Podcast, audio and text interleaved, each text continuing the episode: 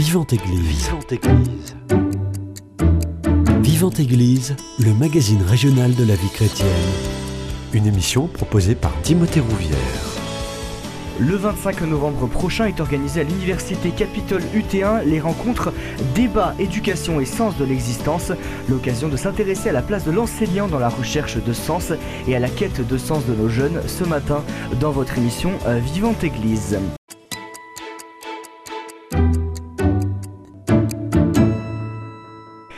Pour en parler, j'ai le plaisir de recevoir Benoît Petit. Vous êtes sociologue du fait religieux et de la laïcité. Bonjour Benoît. Bonjour, c'est un vrai plaisir de venir avec une autre casquette que lorsque euh, j'anime l'émission hebdomadaire Ma foi, j'y crois. Et cette fois-ci, je suis très content d'avoir euh, aussi un dialogue avec Habib, Et qui oui. euh, est venu déjà quelques fois, et avec Vincent. Habib nous Samrakanti, avions vous êtes psychologue, euh, anthropologue et administrateur du GREP Midi-Pyrénées. Bonjour. Bonjour. Et Vincent Grégoire Delory, vous êtes maître de conférences à l'Université catholique de Toulouse et enseignant euh, au Nouvel Institut supérieur en sciences religieuses. Bonjour. Bonjour, bonjour à tous. Merci à tous les trois d'avoir accepté mon invitation. Euh, on disait le sens de l'existence. Est-ce que se poser la question du sens de l'existence, c'est ne pas supposer qu'elle ne le délivre pas elle-même Moi, je dirais que c'est le contraire de l'absurde. hein. Avoir un sens, ben, c'est euh, aller euh, non pas à contresens. Or, le problème, c'est qu'il faut déjà savoir, comme disait le Crédit Agricole, le bon sens. Mais ça veut dire que je ne suis pas fou et que les gens avec qui je vais dialoguer ont un sens qui parle pour eux, mais pas forcément pour moi. Vaste question. En effet, le sens de l'existence, on pourrait déjà poser la question, le fait d'exister, c'est déjà un sens. Ça a le sens d'exister. Et puis, il faudrait regarder, et ce qui est intéressant, c'est de regarder les mots. J'aime bien les mots. Exister, finalement, vous savez, ex-istémie, hein, c'est sortir de sa stabilité, sortir de son zone de confiance, sortir de ce, de ce dont on est certain, sortir, être un petit peu bousculé. Le sens de l'existence, ça pourrait revenir à se poser la question, c'est quel est le sens de me laisser bousculer par autrui, par des convictions, par, ma vie, par, tout ce qui se passe. Le sens de l'existence, c'est vraiment extrêmement pris, concret dans la patte humaine. Donc je dirais que le sens de l'existence, ça, nous amène à, penser finalement ce que nous sommes dans notre, humanité, dans notre, vie sur Terre, dans ce qui nous touche. Et je pense que dès lors qu'on est touché, dès lors qu'on a une vulnérabilité, alors on sait qu'on existe et on pense ce sens de l'existence. Oui, pour moi, euh, euh, il n'y a pas de débat sans euh, rappeler le, le- les conditions de sa genèse, de son contexte. Nous, dans le groupe qui a été constitué dans un premier temps, il y a de cela deux ans, avec Jean-Pierre Rosière et Feu Michel Roffet, euh, il a été question tout d'abord de la dimension spirituelle de l'être humain. Et comme il y a eu des sensibilités euh, contradi- contradictoires et euh, résistantes à la question de la, de la spiritualité chez certains de notre association, qui considèrent que la dimension spirituelle est exclusivement euh, attribuée euh, aux croyances des trois religions mono- monothéistes. Euh, cependant, des euh, philosophes comme Alain Gérard qui a créé, qui a créé cette relation entre croyants et croyants avec Michel Roffet et l'Institut catholique à l'époque, dans le débat, il a été question de faire croiser les conceptions des croyants et des incroyants. Donc petit à petit, nous avons euh, euh, pu euh, nous converser et nous convertir à l'idée pour avoir un compromis d'ouvrir un débat sérieux sur la question, un débat bien sûr académique, mais pas de position idéologique ou théologique, c'est de laisser la porte ouverte, la, la, la question du sens de l'existence. Voilà, donc c'est donc ce contexte que nous avons travaillé depuis deux ans euh, et qui a été couronné par euh, ce thème éducation et sens de l'existence. Pourquoi le mot éducation? Parce que nous avons considéré que euh, le sens euh, de la vie n'est pas donné d'avance. Hmm. Donc c'est la personne humaine, une personne qui est un homme pour lui-même et un homme parmi d'autres hommes, qui construisent leur propre sens. Mais justement, quel lien on peut faire entre éducation et sens de l'existence? Eh ben, c'est d'ailleurs c'est le fait que le sens de l'existence n'est pas un donné extérieur euh, qu'on peut s'approprier euh, comme ça. C'est dans un processus d'apprentissage mhm. et d'éducation et de transmission intergénérationnelle que nous construisons nos sens. Et c'est pour ça que l'acte éducatif consiste à euh, transmettre l'essence qu'on peut donner à notre vie, ça soit dans un premier temps au sein de la famille et au sein des institutions, que ce soit des institutions publiques laïques ou des institutions privées chrétiennes, ou musulmanes, ou bouddhistes, etc. Mais il y a aussi euh, des personnes laïques qui ne croient pas en l'existence d'un au-delà, une transcendance, qui réfléchissent sur le sens de la vie, et c'est-à-dire c'est pas un oxymore pour moi, sociologue. Pourquoi es-tu prêt à mourir? Et les conditions euh, d'un combat qui peut être spirituel ou d'un combat contre le néant, eh bien, ça s'apprend à l'école. Or, après la guerre de 14-18, c'est pas la même chose que pendant la guerre d'Algérie ou aujourd'hui, lorsque nous savons quels sont les événements tragiques qui nous entourent qui nous environnent. Or, le débat, je te laisse parler Vincent parce que je vois que nous avons des choses à échanger. Euh, nous avons demandé, enfin nous, c'est parce que je faisais partie du GREP à ce moment-là, à ce que des jeunes, un panel de cinq ou six établissements scolaires nous disent, eux, quel est le sens qu'ils donnent à leurs études, à leur vie, mmh. et comment est-ce que cela euh, interfère euh, par rapport aux personnes qui vont venir le matin pour les conférences? Alors, moi déjà, je ne vais pas répondre euh, ni en tant que sociologue ni quoi que ce soit. Je ne suis pas non plus spécialiste en sciences de l'éducation. J'aimerais simplement bon, euh, répondre tout simplement en tant qu'enseignant à l'Université catholique de Toulouse, en me posant la question effectivement de voir si dans les générations qui se suivent, les questions euh, qui demeurent, celles du sens de l'existence, sont-elles posées de la même manière jadis et de nos jours? Ce que je différencierai avec la question de la laïcité, dont nous parlerons peut-être dans un instant. Euh, les, les, générations qui, arrivent sous nos yeux ont comme particularité, me semble-t-il, d'être assez différentes dans leur façon de voir le monde, en particulier par le fait que ce sont des générations qui sont peu catéchisées et peu politisées par rapport à ce que étaient les générations précédentes. C'est-à-dire que la question politique, la question religieuse ne se pose pas euh, avec autant d'évidence qu'elle pouvait se poser dans les générations précédentes. Il n'en reste pas moins que la question du sens de la vie, évidemment, lui, est toujours, est toujours posée, mais est posée de façon peut-être un petit peu plus pratique, en ne considérant peut-être un petit peu moins la question de ce que représente une spiritualité, mais bien plus, me semble-t-il, la question de ce que représente l'engagement. Mmh. Et ça, on le voit beaucoup dans, les jeunes générations. Cet engagement, on voit beaucoup de, jeunes vouloir s'engager pour faire de l'humanitaire, aller loin.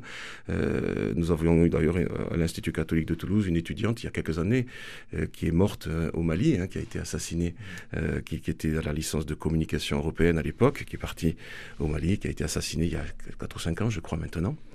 Et, donc, oui, on, voit des, générations qui, me semble-t-il, sont peut-être légèrement différentes, mais avec toujours cette soif. Et ce qui me semble intéressant parmi ces générations-là, je me souviens de deux jeunes filles qui viennent me voir après un cours à la faculté des sciences et qui me disent, mais finalement, nous, qui, qui étions-nous, donc au passé, qui étions-nous, nous les chrétiens? Et ça, ça m'a beaucoup intéressé, c'est de, voir justement cette question finalement qui est posée parfois d'une manière un peu, un peu étonnante, en, se posant la question finalement notre tradition à nous, eh ben, nous l'avons un petit peu perdue. Et qui étions-nous? Et donc là, je pense qu'il se passe quelque chose. On a vraiment un besoin, une connaissance à, leur donner, vraiment une, avec certainement des mots précis, clair, sur ce que représentent les religions dans leur, dans leur spécificité les unes les autres, mais ça, peut-être, ils reviendront, on va y revenir dans un petit instant, certainement.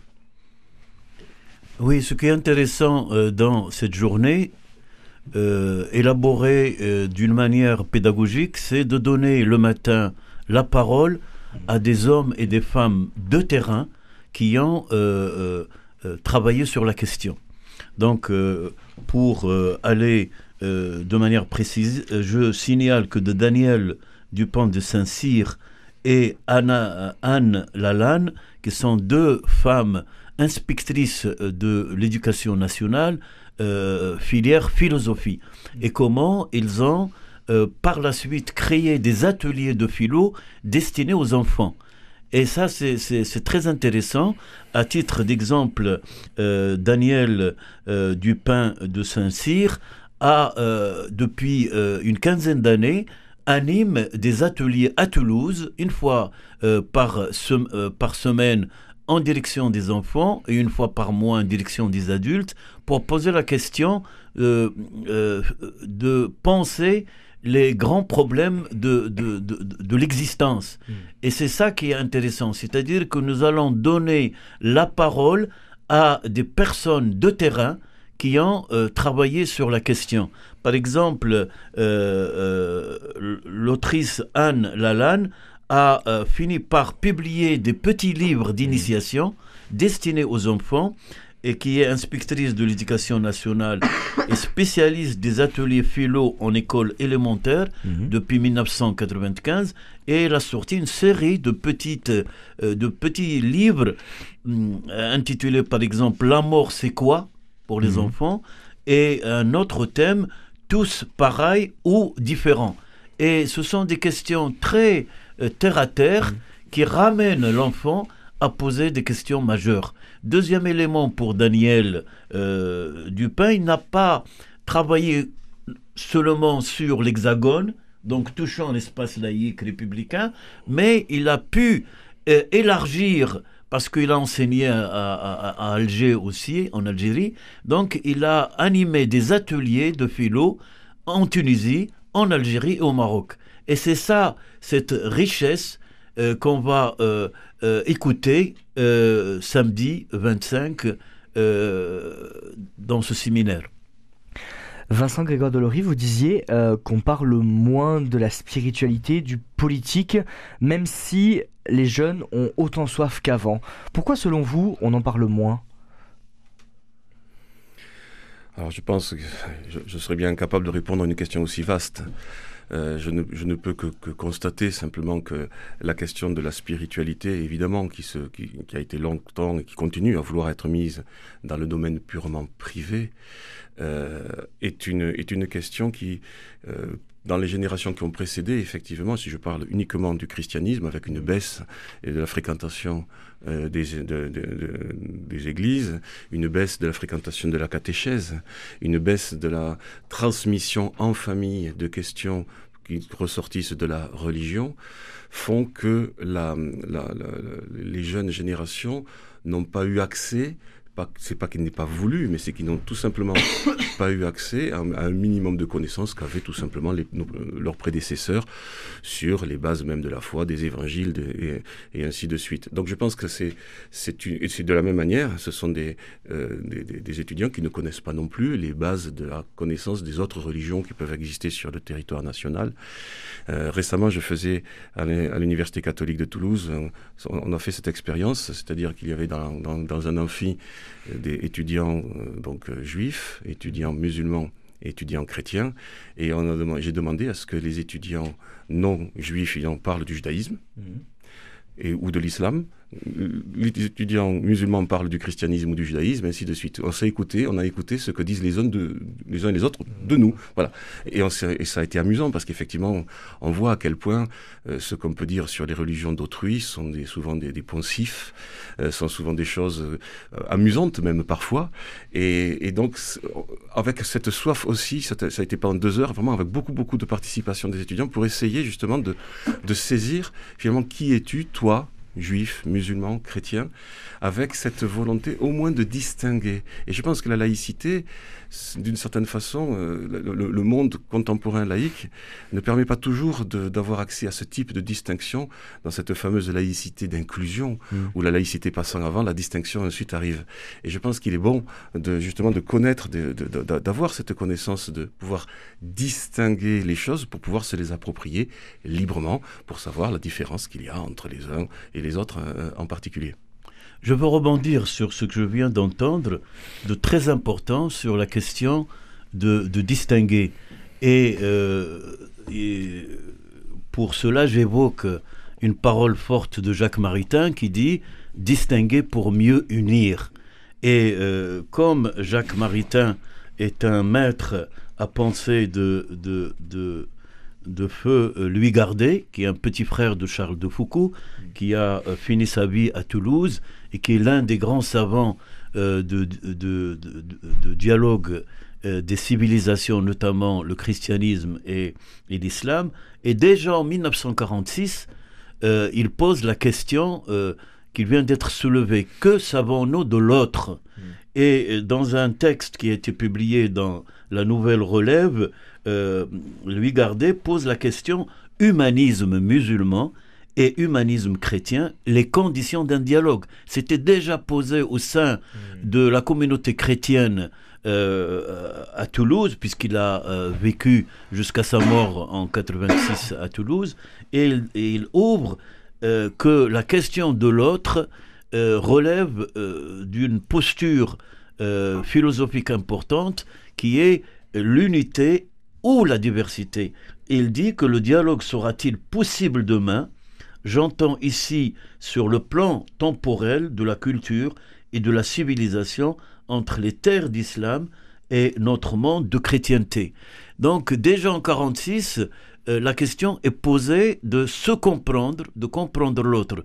Et lorsque Alain Gérard, par exemple, il y a une euh, trentaine d'années, a, euh, en tant que responsable du marketing à la dépêche de midi, a amené une étude sur qu'est-ce que la laïcité, mmh.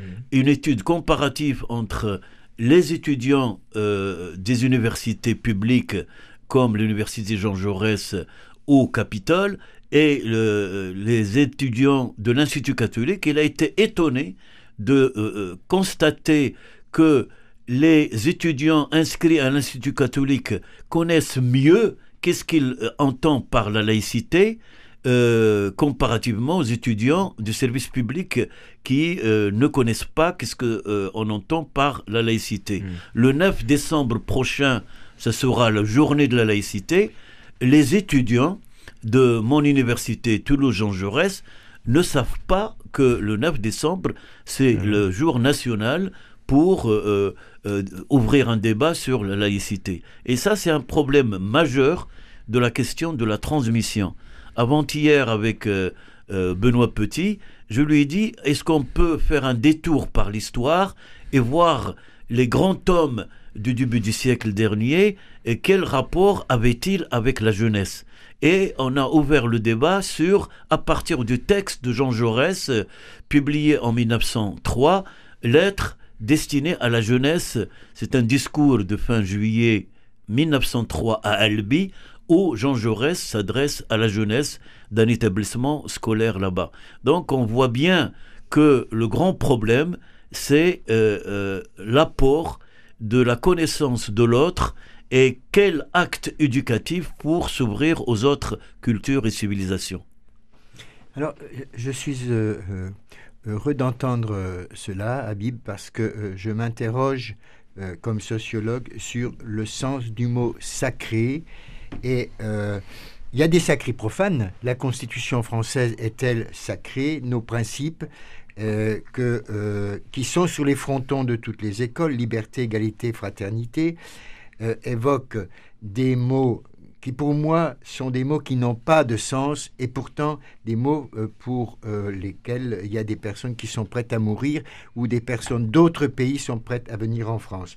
Or, si je demande à plusieurs catholiques quel est le sens du chemin, hein, alors certains vont dire Jésus a dit je suis le chemin, la vérité et la vie. Bon, il y a même un président de la République qui a dit en marche. Mais en marche vers où? Or, le problème de nos euh, jeunes générations, c'est que nous avons un flou par rapport à ce que dit l'Europe et notre patrie, la France. Alors, si je prends une autre, euh, euh, référence, dans, l'Évangile, on va dire les béatitudes, c'est ce que certains euh, jeunes nous ont dit là, c'est quoi le sens de la vie? C'est être heureux, c'est être épanoui, c'est avoir de l'argent, c'est avoir une vie familiale euh, euh, qui soit stable et une profession qui soit stable. On ne sait pas s'ils ont répondu qu'est-ce que vous voulez que je réponde pour avoir une bonne note au professeur de philo dans, dans sa classe, ou bien est-ce qu'ils ont répondu comme ça, un sujet bateau? Or, je sais que nos amis juifs disent heureux, ça veut dire en marche. Donc, je retourne euh, la question en marche, mais vers où? Donc les projets euh, professionnels ou familiaux des uns et des autres sont différents parce que certains jeunes nous ont dit Moi, je veux de l'argent. Est-ce que c'était parce que dans leur famille ils n'avaient pas d'argent? Je veux être une famille stable. Est-ce que c'est parce que dans leur famille ils avaient un souci?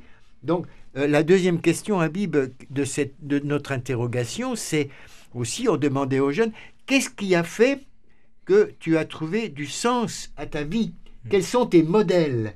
Or ça, je crois que c'est très intéressant lorsque euh, on travaille sur le rôle du pédagogue.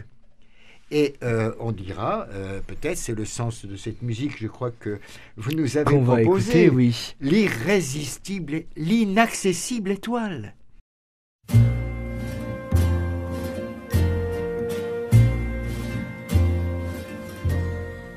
rêver un impossible rêve, porter le chagrin des départs, brûler d'une possible fièvre, partir où personne ne part, aimer jusqu'à la déchirure, aimer même trop, même mal, tenter sans force et sans armure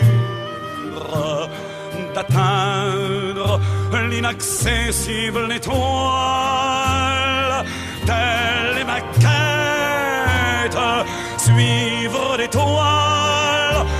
M'importe mes chances, peu m'importe le temps ou ma désespérance. Et puis lutter toujours, sans question ni repos, se damner pour l'or d'un mot d'amour. Je ne sais si je serai ce héros, mais mon cœur serait tranquille. Et les villes s'éclabousseraient de bleu parce qu'un malheureux.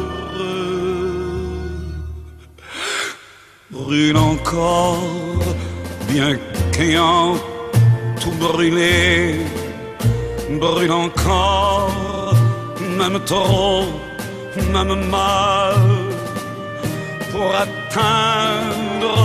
à s'en écarteler, pour atteindre l'inaccessible étoile.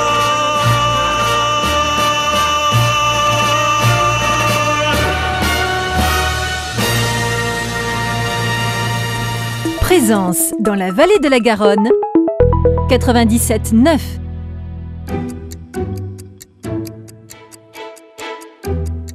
Église, Timothée Rouvière. De retour dans votre émission Vivante Église sur Radio Présence, je suis toujours avec Benoît Petit, Vincent Grégoire Delory et Habib Samrakandi et ensemble on parle de cette journée du 25 novembre euh, à l'université Capitole. Et cette journée tout simplement c'est des rencontres, débats, éducation et sens de l'existence et ce matin dans Vivante Église on pose la question du sens de l'existence. Dans cette deuxième partie d'émission j'aimerais qu'on aborde la question de la transmission de ce sens de l'existence. On en a un petit peu parlé en début d'émission, euh, mais surtout de la place de l'enseignant. Est-ce que c'est à l'enseignant d'apporter des clés aux jeunes générations sur le sens de leur vie, le sens de leur existence? Bon, déjà, je devrais dire que euh, maître de conférence à l'université, je n'ai pas le droit de dire quel est mon sens. Car euh, ce qu'on appelle la neutralité axiologique ce qu'on appelle euh, justement la, la- la laïcité au sens propre, c'est de dire tout le monde peut avoir une opinion, peut changer d'opinion, et je n'ai pas, euh, moi comme enseignant, à dire que telle opinion est supérieure à telle autre. Alors certains disent, mais alors tu as plusieurs casquettes. Si tu parles, euh, on sait que parfois peut-être tu vas à la messe ou au temple, ou... donc c'est un débat qui est complexe de ce que on, le, en fait, le, ministère de l'Éducation, ou bien euh, euh, ce qu'on a dit depuis 1880, quel est le rôle de l'école dans la transmission des valeurs? Alors, vous parlez de la neutralité axiologique. Euh, vous avez parlé tout à l'heure de la, de la devise de la, France, liberté, égalité, fraternité. Le problème, c'est que là, nous avons trois mots, donc un style ternaire assez classique. Et dans un style ternaire, souvent, le premier mot euh, semble, en tout cas, fonder les deux autres de manière plus ou moins logique. La France, qui sera donc appelée le pays de la liberté. Or, liberté et égalité sont deux valeurs qui peuvent éventuellement être garanties par la loi alors que la fraternité n'a plus rien à voir avec ça, puisque c'est une posture morale. Il est bien dommage que la fraternité soit le troisième mot, et je pense que je vais sortir de la toute neutralité axiologique en disant que la fraternité devrait être mise en premier, euh, me semble-t-il. Fraternité, liberté, égalité, là on n'a plus du tout la même, la même chose, puisque si nous regardons avant tout la fraternité, ça suppose autrui, ça suppose la relation à autrui, la relation ontologique, avec une, avec un- une forte connotation non pas d'individu mais de personne qui se construit au travers du regard d'autrui. Et là, on n'est plus dans la loi, on n'est plus dans la laïcité, on est dans quelque chose de beaucoup plus profond qui peut même faire intervenir une, la question religieuse dans, ce, dans le sens le plus, le plus intime, le, le plus profond et celui de l'appel de l'autre, du tout autre, de l'appel de Dieu. Et je pense qu'effectivement, euh, cette, cette question, cette, ne serait-ce que l'expression des valeurs, le, le- la notion même de ce qu'est une valeur, vous disiez tout à l'heure, Habib, que, que placer la philosophie dès les premières classes, les petites classes, c'est ce que vous avez dit tout à l'heure, je pense que là, il y a quelque chose d'extrêmement intéressant, mais à ce moment-là, de le placer non pas dans un caractère purement laïque, mais dans un caractère où le mot, le concept est, creusé dans toute sa dimension, dans toute son épaisseur, et non pas uniquement dans, l'épaisseur légale, puisque regardez actuellement, de plus en plus on le voit bien, dans un monde comme le nôtre, où depuis 1983, euh, le, pays est, rentré dans la voie des lois de bioéthique, on le sait bien, eh bien il y a quasi une contradiction entre le mot loi et éthique. Soit on, étudie la loi, et à ce moment-là, ce qui est légal devient normal, la chose qui est acceptée, acceptable éventuellement, soit l'éthique, elle, est placée autour de l'expression de valeurs qui elles-mêmes peuvent euh, venir, euh, pourquoi pas, heurter le domaine légal. Et donc effectivement, je pense que euh, dans, en domaine purement laïque, où l'épaisseur des concepts, par exemple celui de la fraternité, n'est plus nécessairement creusée au travers aussi de la réalité ontologique de ce qu'est la relation humaine, alors on finit par confondre euh, finalement ce qui est légal et ce qui est moral. Et je pense qu'effectivement, il y a quelque chose de- d'extrêmement important. Et là, l'enseignant, dès, euh, dès, vous le disiez bien, dès, je dirais, les, petites classes, effectivement, permet peut-être aussi d'apprendre à creuser ce que c'est qu'un concept. Car en effet, la fraternité, hein, cette dimension fraternelle des choses, est très loin d'être évidente. C'est pas un concept qu'on comprend naturellement. Hein, savoir ce qu'est, comment puis-je me construire au travers du regard d'autrui et comment puis-je construire autrui aussi. Comment puis-je penser la dignité humaine dans son côté métaphysique, cette dignité, gé- dignité générale humaine, cette Mhm. humanité? Eh bien, ça demande un, un certain travail, un certain travail qui, peut aussi se résoudre, ou en tout cas s'approfondir au travers de l'appel à être sous le regard d'autrui et sous le regard évidemment de Dieu. Et donc, je pense qu'il y a quelque chose de- d'extrêmement fort là-dessus, et je pense que la France, la devise dont il a été question tout à l'heure, nous place plus devant des questions de liberté que devant des questions de fraternité. Oui, euh, je rebondis sur euh, les propos des uns et des autres en euh, répondant d'abord à, votre question. Enseigner, l'acte d'enseigner, est-il exclusivement destiné du, côté de la famille et de l'éducation nationale, des enseignants je pense que euh, la construction de la personnalité des enfants, des adolescents et des jeunes étudiants, des jeunes adultes, c'est dans euh, l'apport croisé euh, de, de- de plusieurs institutions. Il y a l'institution familiale, l'institution éducative et les réseaux de sociabilité Mm. euh, d- dans la société. Euh, je me souviens de, de comment aujourd'hui, par exemple, un sujet que j'ai travaillé sur euh, l'émergence des scouts musulmans de France. Les scouts musulmans de France aujourd'hui, le fait que euh, la République les a reconnus comme institutions d'utilité publique et qu'ils sont euh, soutenus par euh, différents ministères, notamment le ministère des Affaires sociales, de la jeunesse, de sport, etc., a permis à ces jeunes de sortir du, du, du- carcan familial, qui sont des parents illettrés qui ont été recrutés dans les années 60-70 sur la base de euh, l'illettrisme. Le patronat français a recruté, il ne faut pas l'oublier, dans les années 60, de main-d'œuvre. Ils ont besoin d'une euh, de, de œuvrer la main manuellement. Ils n'ont pas besoin d'un jeune euh, et d'un jeune euh, candidat à l'immigration euh, qui, a, qui est lettré. Donc on a recruté à l'époque euh, je- euh, des, des jeunes qui viennent des zones rurales du Maghreb, illettrés, de bonne santé, et euh, vous voyez un peu le profil, comment il est, et, et- et ça, ça a donné lieu à une euh, politique dans les années 60-70 que le patronat français euh, savait que si il allait recruter de- des migrants euh, lettrés, ils vont vite euh, euh, être recrutés dans le, syndicalisme de l'époque et dans le Parti communiste de l'époque, qui ont été forts euh, sur le plan électoral. Donc nous, nous avons affaire à un détour par l'histoire pour comprendre pourquoi aujourd'hui les jeunes euh, des pays du Maghreb euh, ne sont pas dans la même logique éducative parce qu'ils bénéficient d'autres formes de transmission dans le foyer familial caractérisé par une culture de- de- de- d'oralité, de, ne pas contact avec le savoir, avec la culture du, du- du pays. euh, voilà. Donc, je donne une importance capitale aujourd'hui à la question interculturelle.